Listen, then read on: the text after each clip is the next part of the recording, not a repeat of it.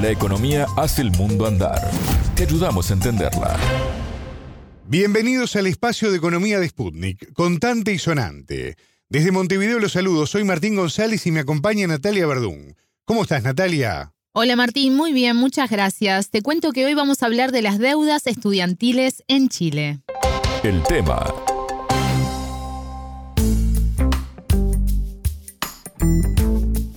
El lunes 22, estudiantes chilenos marcharán frente al Ministerio de Hacienda para reclamar la condonación de deudas del crédito con aval del Estado, el CAE, y me parece que primero que nada conviene definir un poco más qué es el CAE.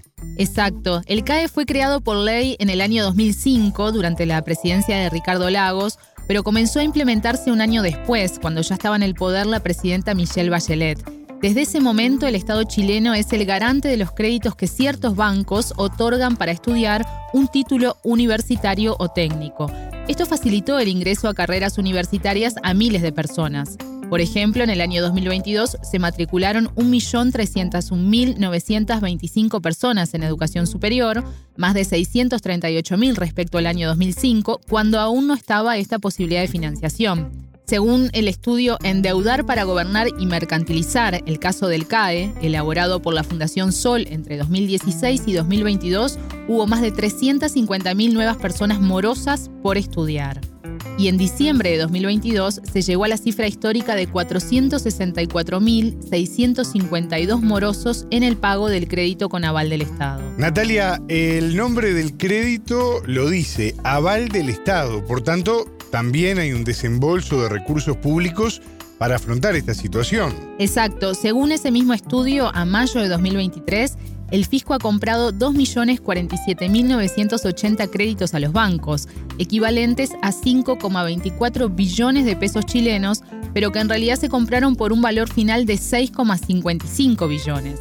El 85% de ese monto, dice el informe de la Fundación Sol, fue para tres bancos.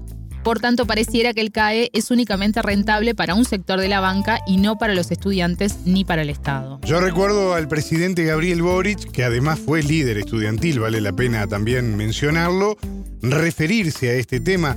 Se hablaba de condonar la deuda. Exacto, la propuesta era que el Estado pagara la totalidad de la deuda en un lapso de 20 años.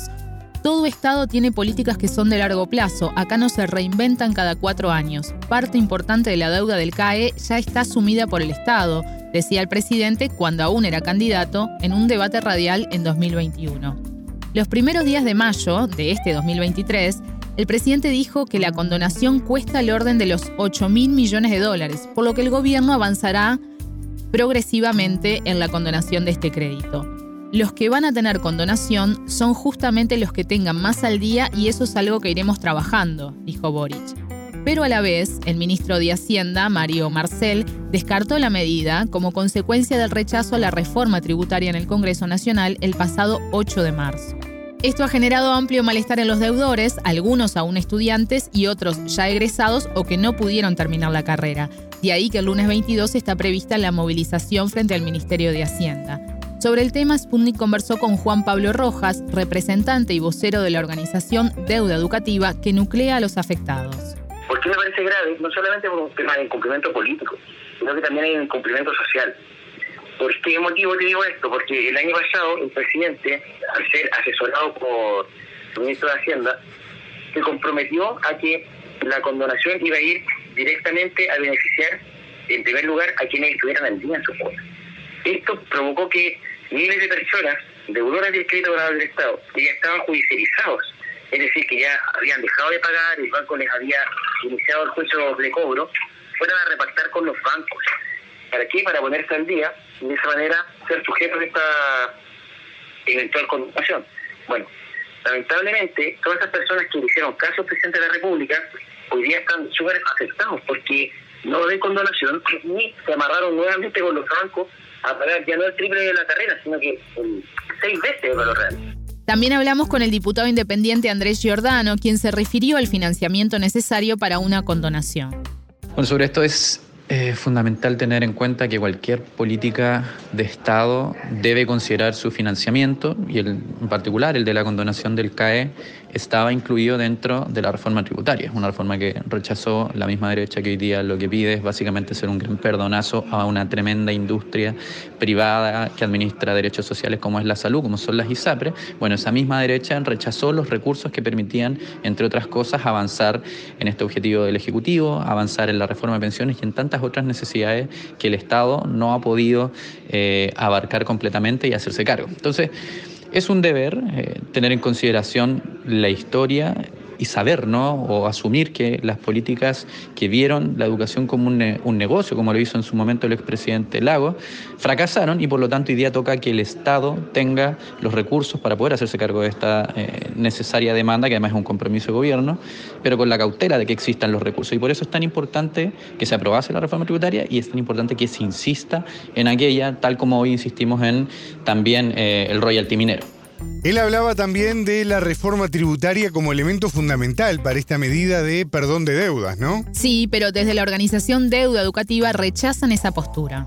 La condonación que se había comprometido el gobierno no era una condonación que iba a ir amarrada a una reforma tributaria, era una condonación que se iba a hacer a través de bonos soberanos, de manera que el Estado de Chile ya no siguiera gastando plata, los miles de millones de dólares que ya se han gastado en el CAE, sino que se iba a poner un punto final a esto, que es un despilfarro de capitales públicos, digamos, poder ahorrar esta plata para poder enfocarla a educación pública y a buscar un nuevo sistema que fuera realmente solidario y no el negocio que hoy día beneficia a estos siete bancos que participan de la licitación del crédito nacional del Estado. Natalia, ¿qué ha pasado en el Parlamento con este tema? El pasado 26 de abril, los diputados Pamela Giles, Gaspar Rivas y el independiente René Alinco, los tres de centro izquierda, presentaron un proyecto para condonar las deudas a través de una reforma constitucional de carácter transitorio. Según el diputado independiente Giordano, al que consultamos, esto es inconstitucional y no tendrá avance legislativo se transforma en una jugada más bien mediática, más bien populista, un gran titular eh, pero que no tiene ninguna intención legislativa seria de avanzar. Y eso, a mi juicio, genera otro problema que tiene que ver con la credibilidad del sistema político y cómo se le terminan generando falsas esperanzas a las personas, porque realmente lo que es problemático es que hoy día no estén los recursos para avanzar en esta política y particularmente la diputada Giles, bueno, lo sabe porque ella no estuvo en la votación de la reforma tributaria y su voto era uno de los votos que podrían haber ayudado a lograr que pasase. Hoy día lo que toca es insistir en esa beta y evidentemente sabemos que está el compromiso del gobierno en la medida que también logremos que el sistema político esté a la altura y apruebe los recursos necesarios. Y paralelamente, el mismo 26 de abril, el oficialismo presentó un proyecto de resolución que fue aprobado con 99 votos a favor y 35 abstenciones, que pide formalmente al presidente de la República presentar una iniciativa de condonación que incluya medidas administrativas y legislativas para concretar el compromiso de la deuda educativa de manera justa, progresiva y gradual. Por último, el representante de deuda educativa, Juan Pablo Rojas, explicó cómo apelan a la justicia para evitar las deudas.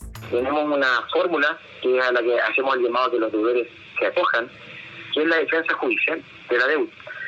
Nosotros lo que tenemos hoy día son más de 10.000 personas deudoras del CAE que ya no tienen que pagar su crédito porque a través de la prescripción de los pagarés bancarios que se hacen en los tribunales, es hoy día la única manera eficaz y comprobada de que los deudores dejen de pagar su deuda, que nos parece una deuda que es ilegítima, porque nace desde un derecho social como la educación, y que insistimos que tiene que de alguna manera ser abolida en Chile, y no solamente por un tema de justicia social, sino que también porque ha significado un empobrecimiento de, de las arcas fiscales en detrimento no solamente de la educación pública, sino que también de las familias más pobres, que son las que nos tuvimos que acoger a este tipo de financiamiento para poder acceder a la educación superior. Hasta aquí este contante y sonante sobre las deudas educativas en Chile. Muchas gracias, Natalia. De nada, las órdenes. Contante y sonante desde Montevideo.